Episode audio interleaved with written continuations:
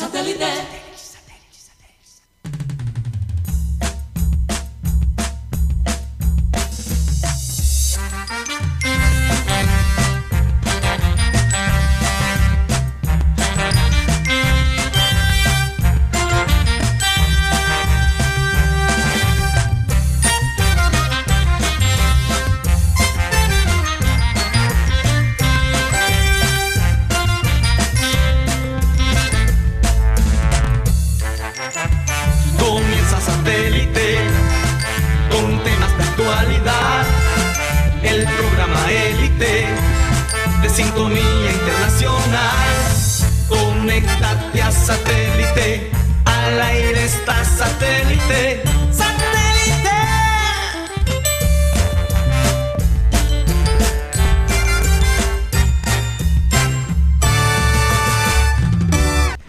Señoras y señores, bienvenidos a programa Satélite. Muchísimas gracias por estar con nosotros el día de hoy. De verdad que es un privilegio, siempre lo digo, eh, y agradecidos todos con Dios por permitirnos llevar el programa cada día a ustedes.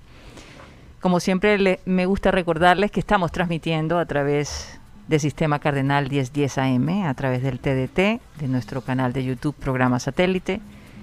Y bueno, eh, ustedes pueden comunicarse con nosotros directamente a nuestro WhatsApp 307 16 0034. Vamos a dar inicio a nuestro programa presentando a la gente que forma parte de Satélite. Me encanta presentar a la gente que forma parte de Satélite. La gente de producción, por ejemplo, Benji Bula, Tox Camargo, Alan Lara, no está aquí con nosotros, pero sigue funcionando en la distancia, ¿no? Como si estuviera aquí. como si estuviera aquí. Lo único es que el cafecito nos hace falta. Hombre, vamos a ver si ya la otra semana puede venir a la. Rodolfo Herrera, lo tenemos desde casa. Eh, aquí en el estudio está Mateo Gueidos, Benjamín Gutiérrez, Juan Carlos Rocha y quien les habla, Karina González. Hoy Juan Carlos vino con las pilas puestas porque como ayer no vino al programa, Es que ayer estaba sin luz. bueno, Ah, eh. físicamente, Eh. físicamente, físicamente, ¿no? ¿Estás hablando de tu, ca- de tu casa? De la casa, Ah, de ok. la casa. Javier. Pero regresó O la luz. metafóricamente estaba sin luz. No, sin no. energía, estaba sin energía. Ay, Ah, carajo. u- el día después de, de un guayabú uno se siente como reforzado. fuerte. Tú lo dices por Sí, experiencia, por mucha experiencia, que claro, sí. claro. Bueno, vamos a comenzar nuestro programa con la acostumbrada frase. Y dice así. El conocimiento habla, pero la sabiduría escucha. Y yo le quiero dedicar este mensaje a nuestros líderes políticos colombianos. A veces hay que escuchar, a veces no, siempre hay que escuchar. Como decía ayer Gustavo Gómez, se tienen que sintonizar con su gente para entender lo que ellos quieren, las necesidades y de verdad, de verdad entender. Aparentemente eh, el día de hoy los alcaldes se, se está- están reunidos con el presidente. El presidente pidió hablar con los líderes Ayuda. de las manifestaciones, pero eh, ellos dicen que el lunes. Sí, porque quieren seguir con la guachafita. ¿Cuál guachafita? No, eh, hoy hay otra guachafita ahí en San Felipe. Pero ¿cuál guachafita? Esa de, de la que la gente se aprovecha de las manifestaciones Bueno, pero esa es la gente que hace la guachafita, no la gente que está haciendo... Estamos hablando de los líderes de, de las Sí. protestas. No, pero... eh, ¿Por qué pero- recibiste hay- una invitación? sí, a una eh, guachafita? Sí, eh, Ah. en San Felipe ahora en la tarde que, se, que va a haber una... Mm. Te, te mandaron WhatsApp, hey Rocha, me Dijeron, mira, después de 3 de la tarde no, no te aparezcas por acá, por San Felipe. porque la cosa va a estar allá pesada. Bueno, vamos a ver qué pasa eh, en estos días. Y la verdad es que, pues, si los líderes no tienen nada que aportar y a y, y- y aquellos líderes eh, políticos que, que de repente si hablan, lo único que hace es que le embarran. Mejor que, que escuchen primero antes de hablar. se enterran ellos mismos. Así es. Y no ayudan, no ayudan a la situación. Bueno, el partido de ayer, vamos a hacer un cambio ahí de frente, el partido de ayer, oye, yo siempre he pensado que a veces eh, los equipos brasileros y argentinos nos llevan una ventaja y es el creer que ellos pueden ser campeones de un torneo. A nosotros los colombianos a veces nos cuesta creer, incluso a los hinchas, por lo, por lo menos a los hinchas del Junior, nos cuesta creer La verdad es que no quiero generalizar. Hay, hay un grupo de personas que le cuesta creer, hablemos así, Mm, que el soy Junior puede llegar a ganar un torneo como el que se está en el que se está compitiendo. Y yo creo que e- esa confianza hay que hay que tenerla clara en nuestra mente. Ayer, de todos modos, el equipo Junior se vio mucho más fuerte que el Fluminense en, en muchos sentidos, con más jerarquía. Sin embargo, Mateo, como tú dijiste ayer, el Fluminense tiene sus mañas Sí. y no hay que desestimarla. Em, yo, es interesante. Yo creo que el hincha tiene todo, todo el derecho de, de dudar. Porque nosotros somos el que lo que estamos pariendo, viendo el partido. Y obviamente una cosa es verlo y otra cosa es jugarlo. Ahora, en el caso de los jugadores, yo creo que Pero las energías positivas son importantes. Claro, pero digamos que eso eh, quizás influye menos ahora que no Mm. hay fanáticos en el estadio. Bueno, sí.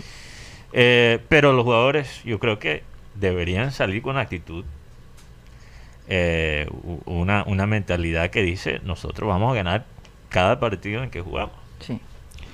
Pero bueno, eh, yo me puse a ver algunas estadísticas.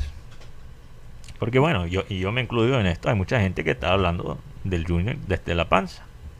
Porque hay muchas emociones, mucha- hay muchos conflictos de, de emociones, muchos muchas emociones O diferentes. sea, desde la barriga. Sí, exacto, desde la barriga. Yo pensaba que era con el hambre. Hay otros que están hablando con hambre también, Rocha, pero ese es otro tema aparte.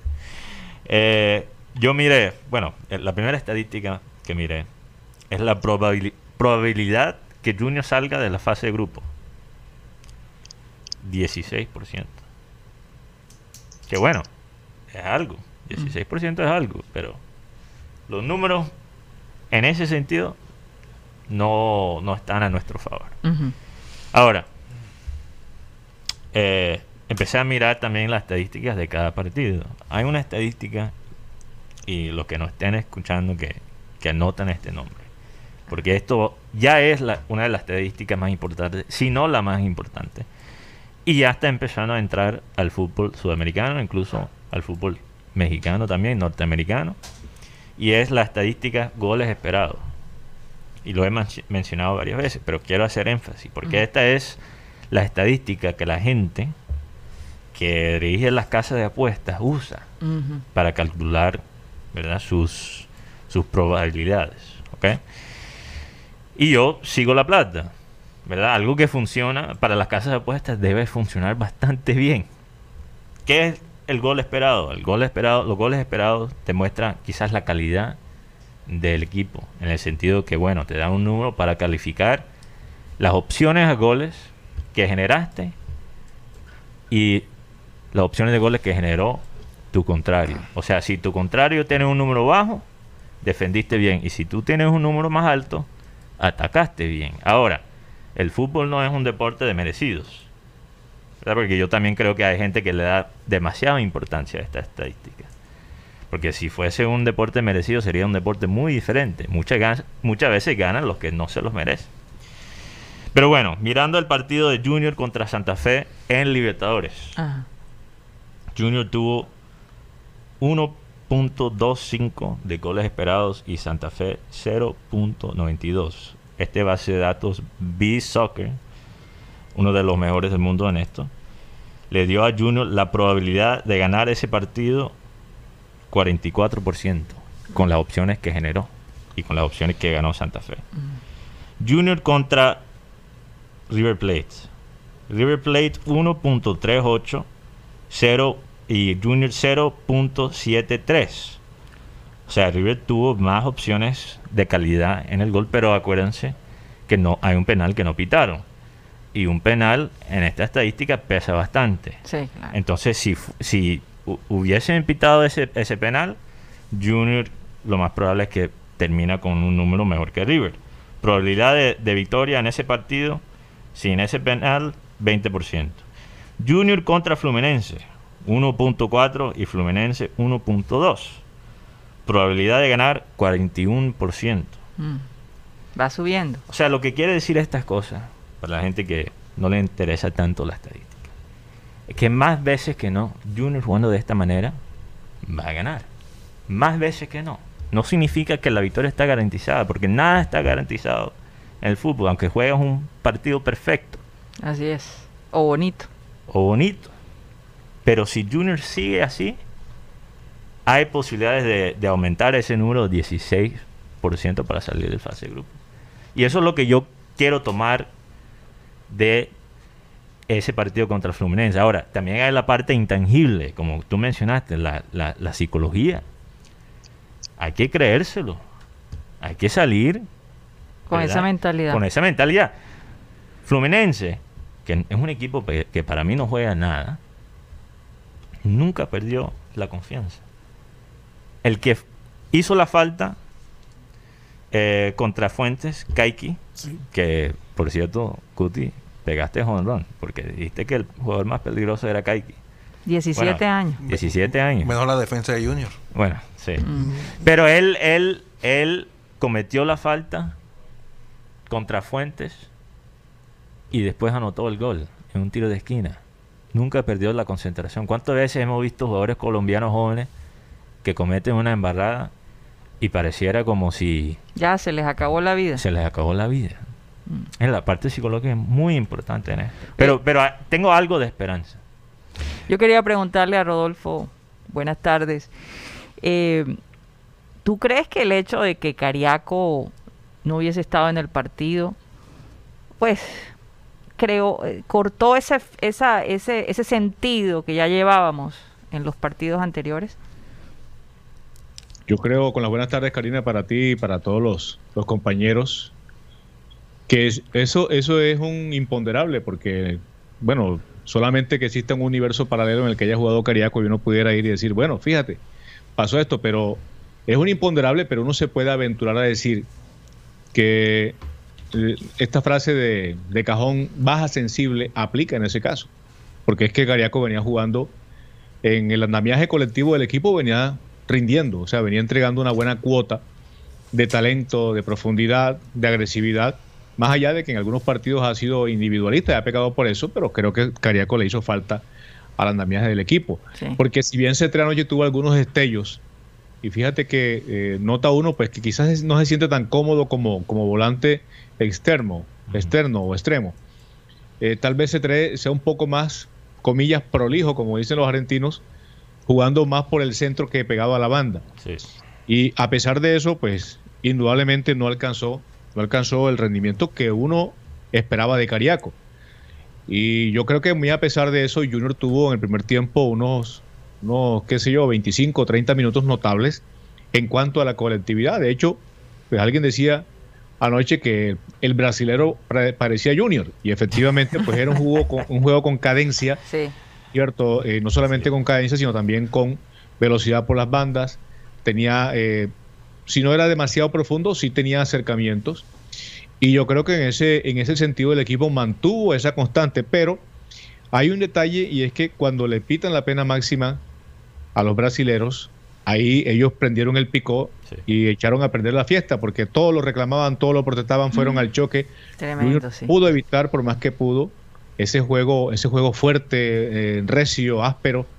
Y entonces también entró en esa tónica. Y ya después, pues con el paso de los partidos, eh, los jugadores se fueron cansando y volvemos a aquel tocadisco de, de que no hay recambio en el equipo porque los que entran no marcan ninguna diferencia. Sí, este nuevo jugador que vimos que todos decíamos, pero Verdugo. ¿de dónde salió? Por lo menos usted, tú te sorprendiste, Mateo. Sí. El, Sí, Mala- no- el muchacho de Malambo. Ni Leider. siquiera había jugado un partido con Barranquilla FC. No, porque es que él juega en, el sub-20 de Junior. Sí. Él no, él no ha ascendido, él no ha ido al Barranquilla, sino el sub-20 ascendió al equipo. Pero ¿por qué la decisión de Amaranto en un partido como este? porque Zambuesa no estaba disponible. Eh, Zambuesa tiene que una fatiga muscular. Eh, lo de última hora, lo de Cariaco, adicionalmente. Y, y aparte, yo creo que es la primera vez que un juvenil del Junior debuta en un torneo inter- internacional. Pero es que uno no está para hacer experimentos, Rocha, que ese es el detalle. Yo, yo, esta es mi opinión. Yo, Copa Libertadores, Mateo. yo, yo difiero contigo, eh, Rodo, porque yo no creo que fue para... Que no había más. que- exacto, no, yo no creo que era para experimentar. Ahora, la- las, las lenguas malas se prestan para, para crear teoría que quizás, bueno, eh, eh, quizás ahí había un mandato de los dueños y que había que hacer el negocio con este pelado, quizás eso eh, se presta para muchas teorías conspiratorias. De lo poquito que vi de Verdugo, creo que tiene el potencial eh, de ser un jugador desequilibrante, que, que realmente es lo que... una pelota y por poco significa el 2 a 0 de Fluminense. Lo que pasa es que Yo- estos partidos hay que jugarlos con jugadores experimentados. Yo, yo estoy de O sea, acuerdo, pero, pero si no tienen otra opción y lo que requería el Banco, partido... Había 12 jugadores en el banco. Y yo sé que Daniel Moreno no es ni mucho menos un crack, pero te puede, te puede apoyar en lo que tiene que ver con la salida del contrario. Pero, pero Ahora- Rodo, pero Rodo, si él mete Daniel Moreno, estaríamos hoy mismo criticando ese, ese cambio. Entonces tampoco... Mm, Lo más probable es que sí.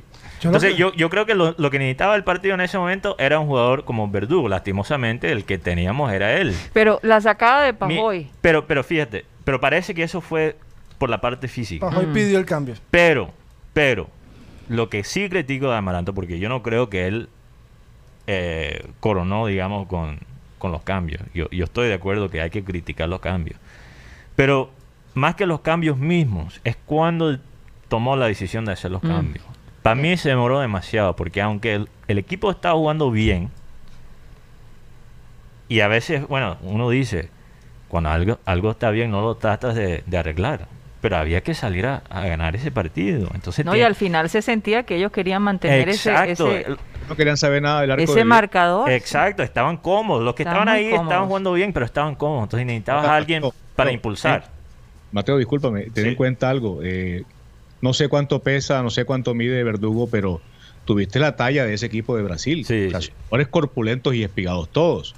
Entonces, si tú metes a un pelado, a un juvenil, a un sub-20, a que te resuelva, por lo menos a que intente a ver qué hace en un partido de esos, yo creo que ahí está jugando una carta equivocada. Es que eh, volvemos a lo que hemos hablado en otras oportunidades. Yo estoy de acuerdo Aquí- contigo. Aquí los técnicos, los técnicos experimentan, eh, lo ponen a jugar contra Patriota, lo ponen a jugar contra Chico, así pierda, lo ponen a jugar, bueno, ponlo a jugar contra, contra el Santa Fe en liga, en un, en un partido que no comprometa nada. Pero es que este partido era tan importante como el del Santa Fe, quizás más, porque es que ahora Junior ya consumió una fecha y tiene solamente dos puntos.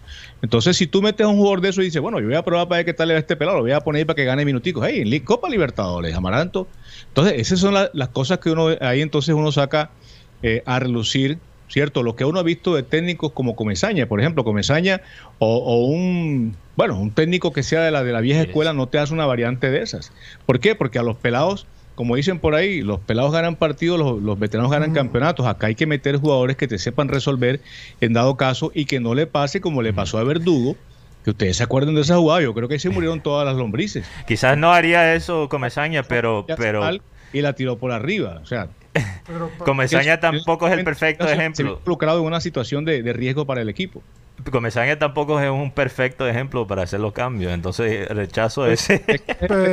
Así como hay un presidente eterno en Colombia, hay un técnico eterno en Junior. o sea, pero partamos de Sí, algo. pero hay que cortar esa cadena. Partamos de algo y es Así que no vuelve más. O sea, yo- es simplemente el ejemplo porque es el Sí. técnico que más ha, ha tenido Mm. el equipo en los últimos años. ok, partamos Zurdo de, López tampoco lo haría, por ejemplo. O sea, los técnicos de la vieja guardia no hacen un cambio de meter a un pelado sub-20 en un partido que te puede resolver tu clasificación o no a, a una fase siguiente de Copa Libertadores a ver qué pasa. O sea, eh, Copa Libertadores no es para ensayar. Lo mismo decíamos el partido contra Santa Fe aquí. ¿Y qué, que metió a Ángel con, sin, sin, sin ritmo competitivo y lo puso al lado de Homer Martínez. Creo que esa pareja nunca había jugado. No sé si Boti me corrige, como siempre lo hace. no te he corregido nada, cálmate. Pero, Rodo, pero Rodo, Rodo, No, ¿cuántos años, preguntando. Rodo, ¿cuántos años tiene Kaiki mi en pregunta- Fluminense? 17 años, 13 partidos, dos Pero es goles. que, eh, Sí, pero él ha es estado participando ah, activamente. Manchester City. ¿Quién ha comprado, quién ha comprado Verdugo? Pero es que no vamos a partir del tema de Verdugo y, y Keiki, porque no es una comparación. Exacto, Lo que Kaiki no ha estamos con- jugado, ha jugado lo que no ha jugado Verdugo en, en primera división y allá es un nivel eh, teso. Si un jugador de 17 años llega a ser eh, importante o titular en un equipo como este tradicional de Brasil, es por algo, porque tiene una, una dimensión fuera de lo común. Sí, es que no se está cuestionando la edad del muchacho, porque puede tener, puede tener mucho talento. Sí. Es el momento en que se usa. Eh, La par- mira, yo, E- es- esa- es- esa- Bueno, esas decisiones es lo que crea las dudas. yo, yo, yo estoy de acuerdo en criticar el cambio. Estoy de acuerdo en criticar el cambio. No, en lo que no estoy de acuerdo con Rodolfo y contigo, Karina, es la razón. Para mí, si tú vas a poner un jugador creativo, sea quien sea, sea Verdugo, sea el jugador más experimentado del mundo, no lo puedes hacer faltando 10 minutos. Porque un jugador creativo, desequilibrante, necesita Tiempo. tiempo, para ubicarse en el partido. Bueno, eso es un buen punto. Y, y- y yo creo que Verdugo tenía ese perfil. Y a veces también hay que mirar las cosas fríamente, sea un pelado o no. Él, lo, él quizás es lo que Amaranto vio que faltaba en el partido. Yo no creo que él, que, que Amaranto lo, lo puso para ensayar. Mira, mira la, la cordura con que ha manejado Amaranto otros jugadores jóvenes. Manjarres. Pero Manjarres, que, que Pero el vaina- tema, el tema aquí, Mateo, es que mucha gente no estuvo de acuerdo porque, ay, ¿dónde están los muchachos Ángel y Manjarres? Es que es un factor sorpresa. Es que, eh, que estaban de pronto que ya tuvieron su oportunidad y venían con, con ritmo y habían participado con el equipo profesional. pero son para- jugadores muy diferentes. No, partam- o sea, no partamos del supuesto de que Verdugo se equivoca en la jugada, que Sí. por poco es gol. Pero lamentablemente eso es lo que tiene referenciado no solamente Rodolfo, sino todo el... Pero el- el- también toda la- vamos, Pero de- vamos a pero de- escuchar lo vamos a que hablar claro. Por ejemplo, cuando un jugador empieza a jugar fútbol a los 17 años, va a tener esos momentos difíciles. Porque Keiki no fue, el, primer debut de Keiki no fue el mejor Oye, debut. tuvo una, fue de la embarrada con No, Fuente. no estamos Pero, hablando pero de- yo, te- de- pero yo te acuerdo que no fue en un partido de Primer- Copa Libertadores. Pero, pero lo pone en un partido de Libertadores ante River Plate y, le- y- y lo baila. Pero y ¿cuántos meten partidos un chico de antes 20. eran? ¿Cuántos eh, partidos no, tiene antes, Guti? Pero Libertadores es el primero ante River. Aunque lo, lo de Kaiki, ¿Cuántos aquí voy a defender a, a Guti. en la Liga colombiana, pregunto yo. Oye, pero cualquier paquete brasilero puede ir a Europa por 15 millones. Ya es una Por marca. ejemplo, ten- es- ten- tenemos un nombre que para muchos eh, es polémico. Vinicius. Sí. Vinicius no es una- un derecho de virtudes, pero si tú eres brasilero y, Vinicius debutó en Flamengo y, y jugó ante Junior. ¿Con qué? Con, con 16 años. si eres rápido y, y la, y la puedes tocar un y poquito, no, lo, y no lo y no lo vas a dest- Europa. y no lo destruyeron ni a él ni al técnico Reinaldo Rueda, sino que dieron la oportunidad. suave, Guti. Sino que claro. dieron la oportunidad de mantenerse. ¿Y dónde está Vinicius? En el Real Madrid con todo. Eh, esto es culpa de producción, porque yo tenía ahí una crema atrás que es de como coca y marihuana, que supuestamente son para los dolores musculares. Entonces, por eso creo que todos estamos No, y- y- poco no, alzados. Y lo otro, Cavalieri, el, el Ah. lateral izquierdo, no tiene 20 años. Luis Gustavo no tiene 20 años. ¿Cuántos partidos tienen En el Brasilerado, ¿cuántos partidos tienen ellos No es empezar el Brasilerado? Todavía. Ellos están jugando la- el estadual. Sí, De- Kai- Están Kaiki- debutando todos en Copa Libertadores entonces. No, en el estadual están debutando. O sea, Kaiki, los, ju- los y partidos... los están poniendo, ¿sabes por Yo- qué? Porque, yo te Flu- digo, porque que Fluminense. y quiero que me escuches y esta pregunta es ¿cuántos partidos lleva Verdugo jugando con el equipo titular de Junior? ¿Cuántas veces ha entrado como suplente? O sea, es la pregunta que yo tengo. Sí, o Porque sea, a esos jugadores hay que darle, hay que darles una Ninguna. plataforma. Le- Pero, pero, Bien. pero, Rodo, el punto que creo que está tratando de hacer Guti y el punto que yo estoy tratando de hacer es que la falta de experiencia no es, para mí, no es una excusa para no ponerlo si él es lo que teníamos y lo que faltaba en el partido. Porque para mí, de lo que yo vi en el partido, faltaba un jugador más creativo. y ya lo hemos hablado, faltaba Ah, esa, chispa de, faltaba la chispa de Cariaco. Entonces, si ese es el jugador que tienes, mételo, no importa la edad que tenga. Ahora, ¿y qué pasó con Ricardo Majarrejo? O sea, yo entiendo pues que, que también era un jugador de posición. Mire, es que si hablamos de temas posicionales, y ya nos estamos acercando al, al primer break, pero si hablamos de temas posicionales, Está ¿cómo rápido. se explica? Pues que Edwin Cetré es reemplazado por Piedraíta. Son, son circunstancias incluso de juego en las que tú dices, bueno, yo le apuesto aquí a mi, a mi experimentado que me, me tapone este sector sin importarle que no me va a generar ninguna ocasión de gol.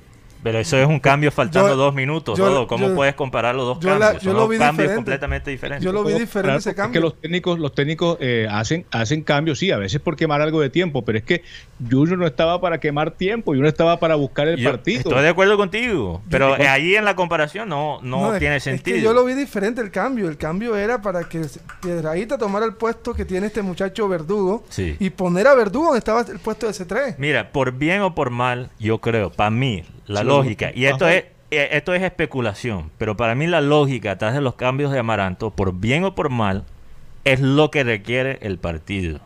Y eh, nosotros estamos mal acostumbrados de, de- de ver los cambios de Comesaña que a veces ni tenían una lógica.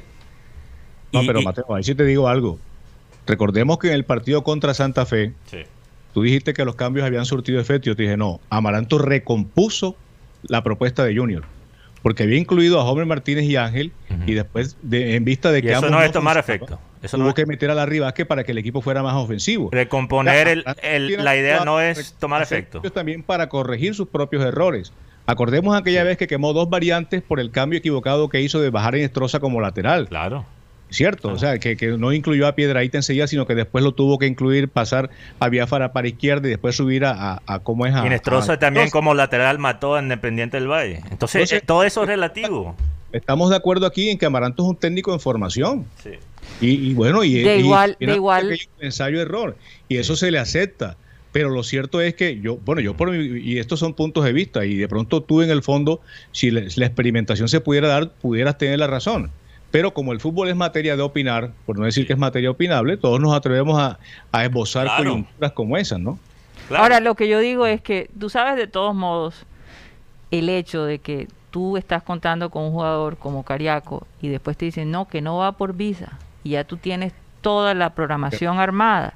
claro que sí. Eh, eh, eh, Sí. Es fuerte, ¿no? O sea, el hombre tenía que usar algún recurso. Con todo eso, creo que Amaranto planteó el equipo muy bien. No, en eso estamos de acuerdo. Mm. ¿Ok? Y, y- Yo estuvo- la lectura del partido fue muy buena y creo que pues eh, intentó, intentó. Pero- de hecho, eh, Sí. eh, Pajoy, Pajoy a los 75 minutos tuvo quizás el último chance, pero ya después el equipo brasileño se replegó. Le interesó poco ir por el, por el arco de Viera, esperando tal vez un error que no se presentó por fortuna para Junior. Y cerró, como dicen por ahí, cerró el arco, porque con esos camastrones atravesados ahí, Total. mandando la arriba, pues era, era complicado. Y Junior también, pues, fue, fue, digamos, fue socavando su ánimo, su actitud se fue viniendo a- abajo, o sea, Sí. se estabilizó en, en lo plano y no tuvo cambio de ritmo y no pudo marcar diferencia en el partido porque también careció de sorpresa. Yo, yo, antes de ir a, a comerciales, solo quiero decir una cosa más sobre este tema. Para mí, estoy de acuerdo con Rodo que obviamente, y, y es parte de nuestro trabajo, de- es opinar sobre el fútbol. Y el fútbol se presta para muchas diferentes opiniones. Y eso es la belleza de este deporte. Al mismo tiempo, creo que más allá que opinar, también nuestro objetivo es comprender. Entonces, para mí, yo, sé- yo siento la lógica que yo veía con, con Comesaña, que a veces los cambios era para él meter la mano. Eso, eso era más veces que no su criterio. Para mí, el criterio de Amaranto Perea es lo que requiere el partido. Y por bien o mal, porque a veces pierde el contexto de lo que está ocurriendo en el partido, y eso es a veces eh, donde él comete errores en los cambios, pero también salen cosas muy buenas. Y un cambio es, es la cosa más difícil de, de, Sí, de sí, como opinar. jugar ajedrez. por- porque, no, no solo jugar a ajedrez, porque por lo menos con ajedrez tú sabes lo que va a hacer cada ficha. Tú no sabes qué carajo va a hacer un jugador cuando entra. Pero, pero, pero, bueno, antes de irnos me gustaría que ustedes me dijeran quién fue el jugador del partido, porque Sí. no sé, pero este muchacho Didier es, es, Sí. es una gran energía para el equipo, de verdad que sí. Como dicen, como dicen. eh, eh, Yo no eh, sé si Didier o Pajoy. Di- di- Didier pone, pone la En mística, gol- mística ovalada. En Golo Moreno. Ese, ese es el jugador. En Golo Moreno. Ya. como canté de Chelsea. Mira, yo, yo, muchos dijeron que fue Pajoy. Pajoy creo que jugó un muy buen partido a la misma vez. Sí. Eh, mucho del crédito que se da eh, a Pajoy en el partido es por lo que casi ocurrió y no tanto por sus actos. Entonces yo prefiero darle eh, figura del partido a Didier Moreno porque el impacto que tuvo Didier en el mediocampo es más tangible y, y bueno, ha llegado a una consistencia que, que de verdad Tremendo. es increíble. No, y Viera. Rodolfo, Y. ¿quién piensas tú? Hombre, uno lo que dice Mateo, estoy completamente de acuerdo. Si bien, si bien Pajoy, eh, digamos que tuvo algunos remates de media distancia especialmente, eh, pues lo cierto es que Pajoy aún eh, no entra en, en muchas veces, ¿no? Le, le pasa a veces sí, a veces no. Pero eh, nos da la impresión de que inclusive a veces invade eh, territorio o situaciones de compañeros. O anoche le quitó una proyección, no, no recuerdo a, a quién fue, si fue a, a Biafara o a otro jugador de esa zona, o, o al mismo eh, C3. En ese aspecto, lo de Didier, a, a quien tanto criticamos en su momento cuando estuvo en un nivel que no, que no era el ideal, pues lo vemos ahora como el, el eje del equipo en el sector del medio del campo. Porque es que no solamente te quita, recupera la pelota, sino que también la administra bien, cosa que no está haciendo Larry Vázquez, porque Larry anoche entregó tres o cuatro pelotas equivocadas, y sobre todo que Didier también se atreve. Eso sí, cuando pisa el área, el hombre se queda sin muchos recursos. Ya ha marcado goles, pero también a veces se encuentra con la pelota y no sabe qué hacer con ella. Así es. Bueno, vamos a un corte comercial y ya regresamos. Y ahora empezamos el Clean Clean Digital. La media hora sin reservas, sin límites. Comenzamos ya. Así es, comenzamos ya nuestro Clean Clean Digital. Gracias por seguir con nosotros en nuestro canal de YouTube, programa satélite. Y bueno, ¿cuál es la bomba, Rocha? Tú sabes, eh, Saben que el Villarreal clasificó a la final de la Europa League. Carlos Vaca. Carlos Vaca. Tercera ter- final. Tercera final. Y ya Mira. tiene dos ganadas Sí. con el Sevilla y aparte con Y el mismo técnico. figura. Y con el mismo técnico. Sí. Eh, Adicionalmente, cuando ayer estaban celebrando eh, el paso a la, a la final, eh, toda la plantilla comenzó a gritar ¡A Polonia! ¡A Polonia! ¿Qué? ¡A Polonia! O sea, porque van a jugar la final en Polonia. Ah, ok. Pero A Polonia. Yo pensé que estabas diciendo a Polonia como un lo nombre. que pasa es que hay una, una actriz Ah, eh, que se llama Apolonia. a Polonia, La Sí. Piedra. La Piedra. Se- es el apellido, Apolonia La Piedra. Ah, ok. Yo Apolonia pensé que eso es- Piedra. era su apodo, la piedra. De que Eh, te cae encima como una piedra. ¿no? Ajá. Entonces eh, van a invitar a, a esta actriz Ah, a que los acompañe a Polonia a que dis- a que vaya y Pero disfrute. y esta actriz, eh, eh, tú estabas diciendo que ella es oye, no se pasan con las fotos, producción. ¿eh? No, no, pornográfica, ¿no? Eso fue Sí, lo que dijiste. sí, una actriz eh, Erótica. X, ero- erótica, Pero- bastante extrovertida en las fotos. Me imagino, pues, me imagino. Sí, sí, sí, la, la verdad. Eso, eso lo tiene en estado de conmoción a los, a los submarinos amarillos. A los- Y a las esposas las debe tener bien contentas de los jugadores. Contentísimas. Yo, yo quiero contar una historia de este técnico de Villarreal. Primeramente quiero resaltar el trabajo de Villarreal de llegar a esta final. La primera final de Villarreal, primera final eh, continental en toda la historia del club. Y para que los que no sepan, Mateo, cuidado con ese dedo. Sí, yo sé, suena como un disco radio. Eh, pero, para los que no saben, Villarreal es un pueblo prácticamente. Como decía aquí en Tubalá, O sea, Santo Tomás. Una población de o ponedera. la ponedera, que no hay nada. 50 mil personas, que para España... No, pero perdón, ah, yo pensé que era mucho más grande. No, 50 Ah, entonces no es Santo Tomás, No, porque. Santo Tomás es grande. ¿Cuánto, ¿Cuánto es la población de Santo Tomás? Como 100 mil o Por- menos. Por ahí. Por ahí. 50 mil. O, o San Juan de Nepo. Allá mismo. 50 mil personas. O sea, toda, toda la población, to- toda la población de Villarreal podría ocupar El estadio. El Metropolitano. el Camp Nou y todavía quedaría silla vacía. O el Metropolitano. Podemos meter todo, toda la ciudad Oye, dentro y, del y- y Metropolitano. tremendo equipo que tienen, ¿no? Sí, pero es que ellos son, eh, son un ejemplo de aunque el fútbol más y, más y más es una batalla entre dinero, todavía vale la inteligencia.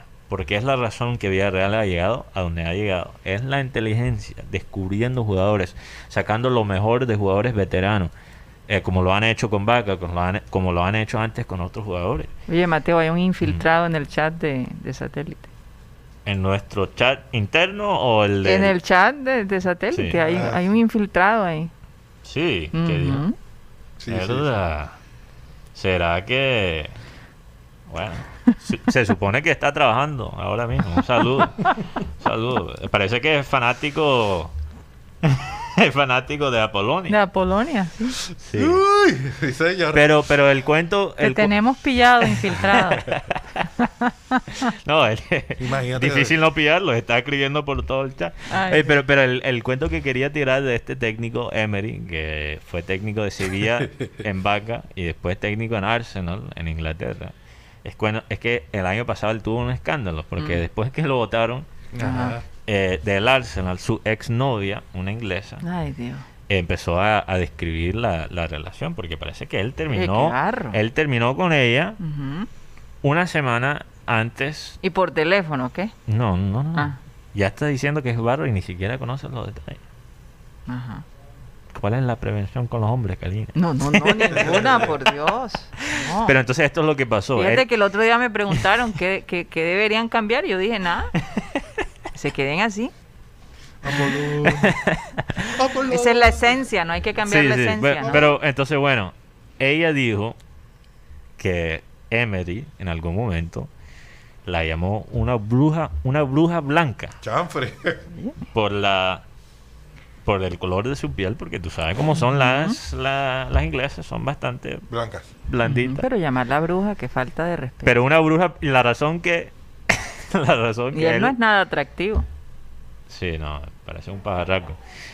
Eh, él, la razón que él la llamó Bruja blanca. bruja blanca Ajá. Ajá. es porque él le echaba, le echaba la culpa de los resultados de Arsenal. Básicamente le estaba diciendo, tú eres una salada. Y por eso terminó con ella. Y a, lo- a las dos semanas Merece quedarse lo solo. votan. Lo botan. Ahí está. Pero quizás es verdad, quizás sí era bruja, porque después, dos semanas después que termina la relación, lo votan de Arsenal. Quizás en Cuando efecto se ella- cometen injusticias, eso es lo que tú siembras. ¿Estás segura? Sí, Karina? total. porque pareciera que Colombia funciona al revés, pero bueno. Mm, Pero eh, no hay mal que dure más de 100 años. Bueno, eso es verdad. Tarde o temprano se acaba. Eso es verdad. Karina y Mateo. Sí, Sí. cuéntame. Por acá el infiltrado me ha pedido que, que publique un servicio social. ¿De WhatsApp o de Telegram? No, de WhatsApp. No Ajá. tiene nada que ver con Apolonia, si- sino eh, con una actividad que, que él como que él practica, no sé. Anuncia que mañana en Barranquilla habrá una marcha mundial por la liberación de la marihuana. Mañana. no te, no te animes tanto, Rocha, no lo hagas tan evidente. Ajá.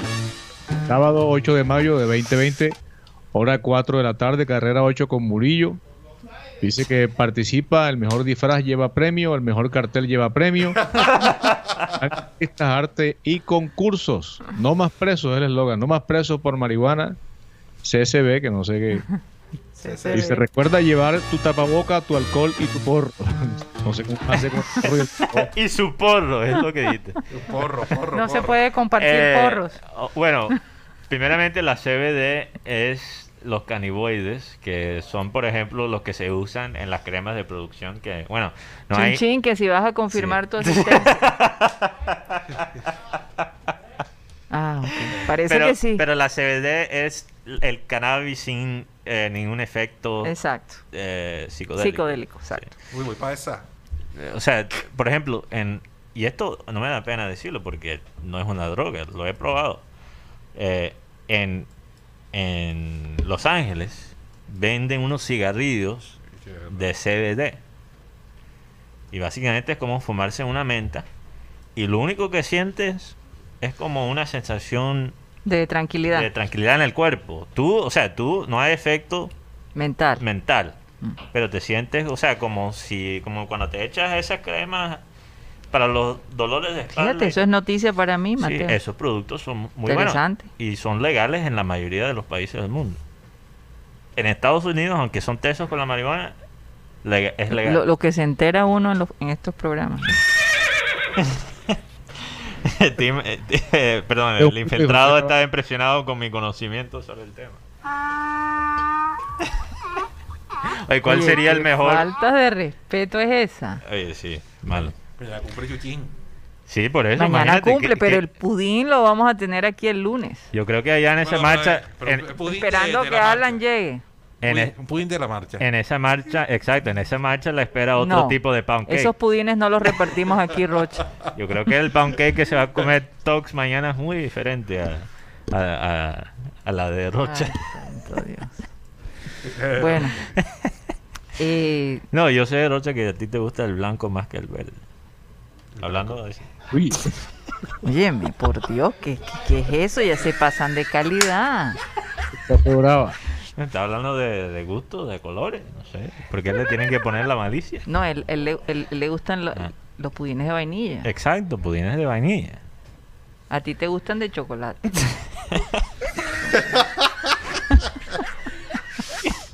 ¿Cómo sería el de chocolate?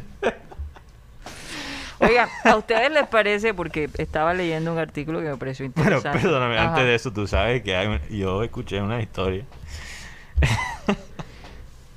Lo que pasa, pero que aquí, aquí alguien dice que tú no disimulas. Lo que pasa es que cuando tú te sientes limpio de conciencia, puedes hablar con mucha naturaleza de eso.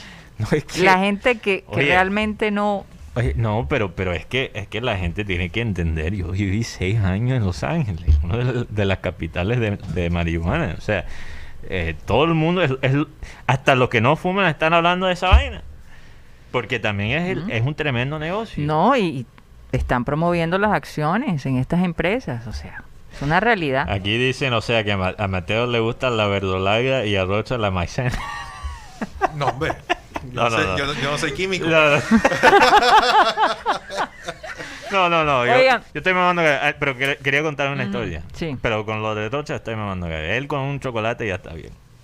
No necesita. No, y es que él dice que el chocolate lo pones ahí. Sí, él, es, él es una persona naturalmente activa. activa. No hay chocolate blanco, ¿no? Sí, sí hay. Sí, Ese es mi favorito. Sí, sí. Te, te encanta el chocolate. El chocolate blanco, Interesante. Em, yo escuché una historia de un hombre. Es que, es que la gente tiene que entender que cada cultura tiene su desastre. Y, y la mayoría de los gringos, 90%, son unos corronchos. Más corronchos que nosotros mismos. Fíjate que hubo una historia de un tipo. verdad, aunque no lo creas. Sí, un tipo que murió por una sobredosis de, de popó. Ah, Sí. Pero de tanto hacer. No, no, no por tanto hacer. Lo que él hacía, Ay, no, Mateo. Se hemos comía. comido todavía. él Oh. acumulaba esta, esta, este Ah. material, porque él vivía, él vivía en un, en un van, en una van. Sí, la rueda de prensa de Harlan.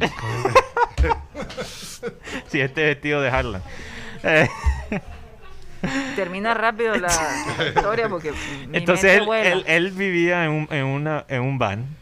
Una van. Y tú sabes que en los, van, los vanes que tienen baños, esa vaina se, se acumula Sí. y después tienes que soltarlo. Y el hombre nunca lo soltó. El hombre no había, eh, como digamos, desechado todo ese material y entró al baño y metió la cabeza y se dio cuenta que con ese material Se drogaba. se metía una traba. Y se volvió adicto a eso, a, a olerlo. Uy, no, Mateo. Ya, déjalo ahí. Y murió. No, no, pobre hombre. Sinceramente, terminar su vida oliendo eso. Murió de esa manera, imagínate. Terminar su vida. Sí. No, joda. Hay mejores. O sea, murió oliendo, murió oliendo lo que sabemos. Murió ahogado. Murió ahogado de su propio.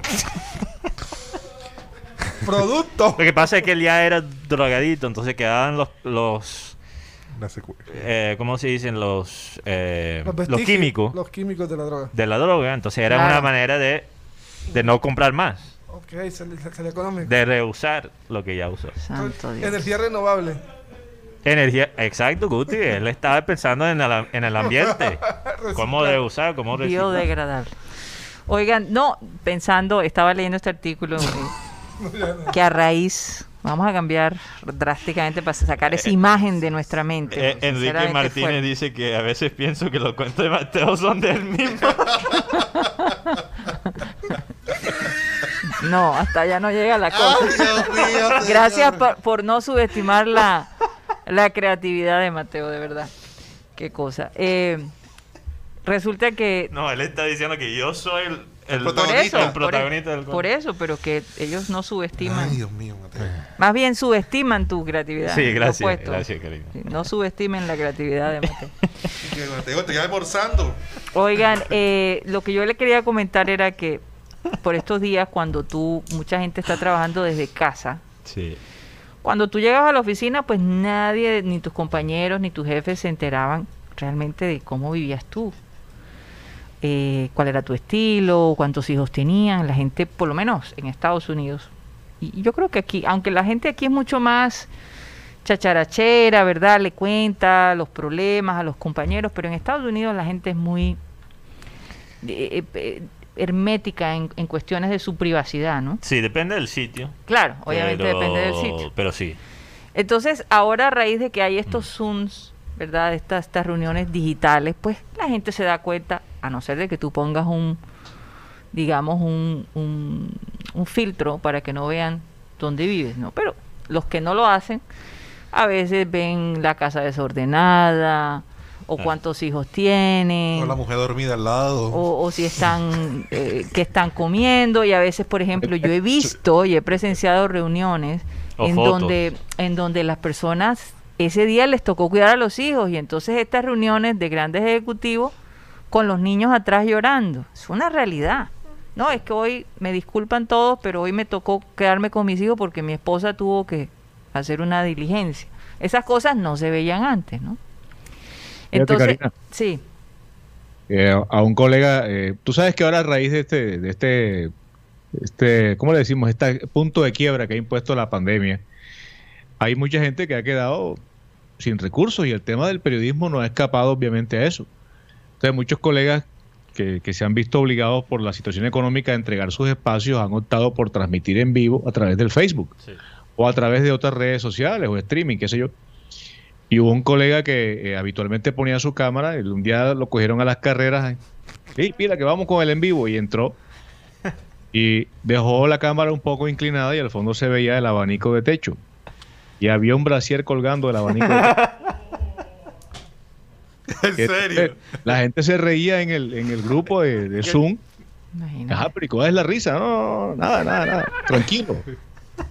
Y, y como es hasta que al fin le dijeron, no, lo que pasa es que estamos viendo los senos del abanico. Ay, Dios mío. Dije, Por decirlo decentemente, ¿no? El abanico de techo. Quién sabe bajo qué circunstancia fue a templar un, un brasier que estaba, el abanico estaba apagado, Quizás lo estaba secando. quizás lo estaba secando. Pero eh, el asunto es que ¿Cómo Yo quiero saber cómo llegó. ¿Cómo llegó ahí? Seguro, lo, quién sabe, Un momento, un momento de efervescencia y calor, uno no sabe. uno no sabe. Pero el asunto es si es tan conveniente que los jefes se enteren de tanta intimidad de sus empleados. Yo no sé. Es que se me ve de algo, una imagen en la cabeza que no. La brasier voladora. No, A- hace poco nos mandaron a nosotros una foto El brasier que volador. personalmente, si mi esposo lo hace, yo le corto la cabeza. Sí, no hay que decir No, pero- No, no voy a decir, No, pero- para que no se la corte. Pero eso también es de pronto, eh, ¿cómo que se dice eso? La relación tóxica. Que para ver si en verdad estaba en, en el momento de, de pronto trabajando esa persona, entonces Ah. se durmía ahí al lado. Ah, Ok, ya. ok. Ya. a, ver, a ver con quién se conectaba. ¿Te gustan las Bueno, en todo, en todo caso, en algunos casos, en algunos casos, señores, eh, esto ha hecho que los jefes de pronto tengan más empatía por el tiempo de sus empleados, ¿no? Sí, Eh, sí, definitivamente. eh, de alguna manera el, el saber eh, sus necesidades, ¿verdad? El saber de, de cómo ellos viven a diario, pues los hace más cercanos y se crea una gran afinidad. Así que es mucho más positivo que negativo. Sin embargo, tal, tal vez en medio de todo eso tú también te enteras de cosas negativas de esa persona, ¿no? Gestos, eh, actitudes que, que, ajá, que a través de una llamada sola no se ven, pero a través del Zoom se ve todo.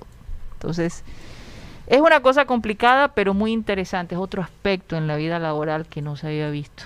Sí. Entonces, yo creo que de todos modos le pone un punto más, más real, ¿no? A, Sí. a- a- a estas personas.